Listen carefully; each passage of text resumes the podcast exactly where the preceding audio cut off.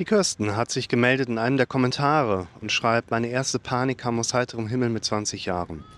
War total überfordert damit und habe nie jemandem etwas von meinem täglichen Leid erzählt und das Ganze zwölf Jahre lang. Es wurde so schlimm, dass ich nicht mehr ohne eine Person in der Nähe unter die Dusche konnte oder in einen Laden gehen.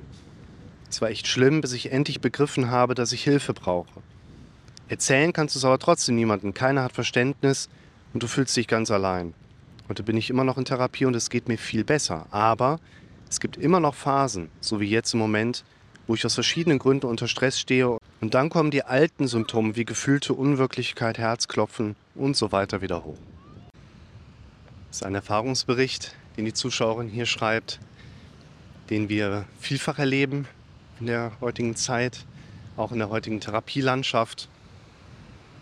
Nämlich, dass Menschen sehr starke Symptome doch unglaublich lange aussitzen können, ohne mal mit jemandem darüber gesprochen zu haben. Auch ich erlebe das jeden Tag, dass ich dann Menschen kennenlerne, die sagen, ich bin der Erste, mit dem man da überhaupt mal drüber spricht und sich überhaupt mal Luft über ein Thema macht. Und teilweise, das ist echt Wahnsinn, sind Menschen über Jahre, teilweise ein Jahrzehnt, wie jetzt in diesem Fall auch, mit solchen Symptomen unterwegs.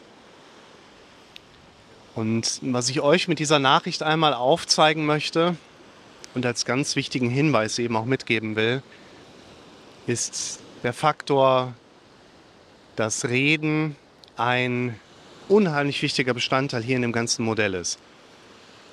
Wir haben hier natürlich erstmal einen ganz typischen Fall, der in die Richtung von Panikstörungen, Panikattacken, Angststörungen und man gesellen sich Depressionsmuster auch mit dazu einfach darstellt.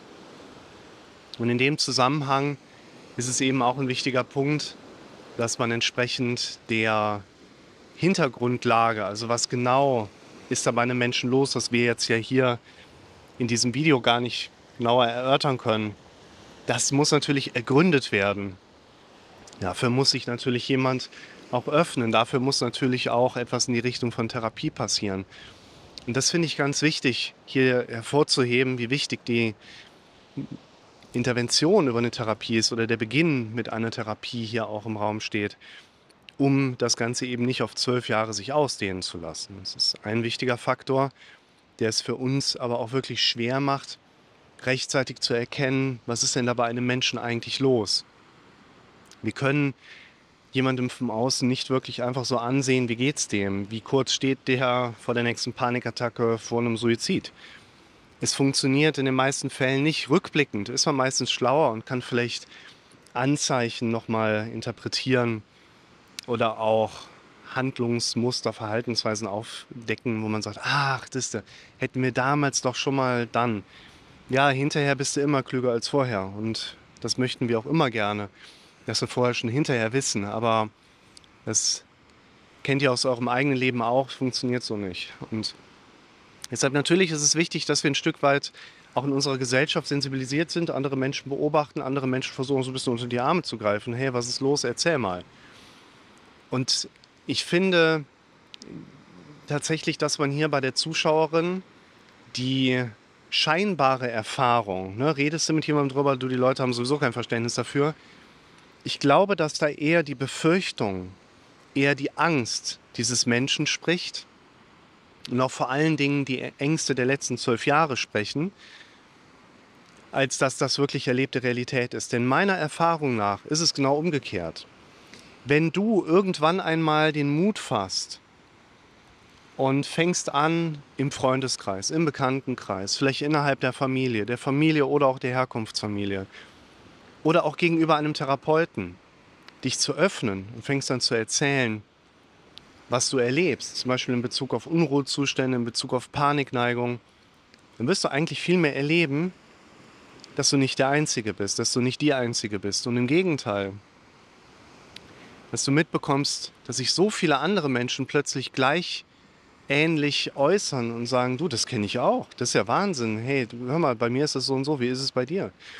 Also ich glaube, dass da eher ein positiver Effekt mit einhergeht, sich auch gegenüber, sagen wir, Nicht-Fachleuten zu öffnen, also Bekannten, Freunden. Und es ist Wahnsinn, wie oft man da eben auch dieses Feedback bekommt, du, mir geht's genauso. Und Ich will vor allen Dingen einmal hervorheben, dass dieses sich öffnen, was diese Zuschauerin jetzt ja auch ein Stück weit hier über YouTube gemacht hat. Auch über die Videos werdet ihr sehen, wie viele andere Betroffene es eigentlich gibt, denen es mehr oder weniger genauso geht wie dir auch.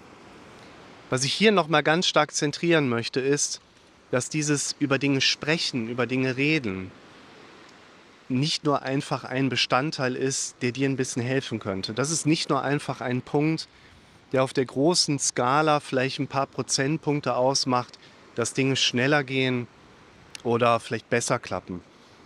Wenn du anfängst, dich mit anderen über deine Situation auszutauschen, dann ist das in der Regel das zentrale Element, was dir dabei helfen wird, deine Situation zu verändern. Umgedreht ist das Nicht-Kommunizieren, das sich nicht äußern, das Schweigen, das Dinge für sich behalten, häufig sogar der zentrale Grund, warum du überhaupt Symptome und Störungsmuster erlebst. Das bedeutet, ihr solltet eben nicht nur anfangen, euch gegenüber anderen zu öffnen und mehr über eure Situation und Gefühlslage zu sprechen, sondern da führt eigentlich gar kein Weg dran vorbei, wenn ihr wollt, dass es euch eben nicht nur auch zeitnah, sondern vor allen Dingen auch spürbar besser geht. Und deshalb ist ein ganz wichtiger Punkt, dass ihr nochmal unterscheiden lernt, dass die Begründung eures Kopfes, bitte nicht über eure Situation mit anderen Leuten zu sprechen, in der Regel eine Grundlage darstellt, die wir als Automatismus, Trancezustand, Hirnforschung würde jetzt von der Fusion sprechen, dass in deinem Kopf quasi eine Begründung da ist, nee, sprich da bloß nicht mit anderen drüber. Wer weiß, wie die dann über dich denken. Mit der Verschleierung innerer Abneigungen verschwendest du nur deine Zeit. Oder man könnte es auch so sagen, die meiste Energie verlieren wir Menschen darüber, dass wir versuchen, dass keiner mitbekommt, wie es mir wirklich geht. Und deshalb ein ganz zentraler Ratschlag von mir, achtet darauf, mit anderen über eure Situation in irgendeiner Form in den kommunikativen Austausch zu kommen. Achtet vor allen Dingen dann natürlich auch darauf, wenn ihr jetzt Modelle wählt, wie jetzt hier Internet, YouTube, Social Media, dass ihr nicht auf andere Köpfe stoßt und ihr dann ein gemeinsames Jammerchor anstrebt. Es geht natürlich nicht nur um Austausch, sondern auch um Erfahrungsaustausch, Kompetenzaufbau. Und in dem Zusammenhang eben auch zu erkennen, dass das, was hier oben passiert, ja immer nur eine Einladung von deinem Kopf ist, in der alten Gewohnheit zu bleiben. Das, was du denkst, was andere über dich denken könnten, ist nicht das, was du über dich denkst. Ist das, was dein Kopf dir oft genug angeboten hat, was andere über dich denken könnten. Du hast es zu oft stehen gelassen und damit hat es sich mehr und mehr manifestiert. Das heißt, die Annahme, andere denken schlecht von dir, wenn du erzählst, wie es dir geht, ist nur eine Annahme, die sich in der Regel nicht bewahrheitet. Und deshalb, liebe Leute, fangt an, auch über eure Symptome mit anderen zu sprechen.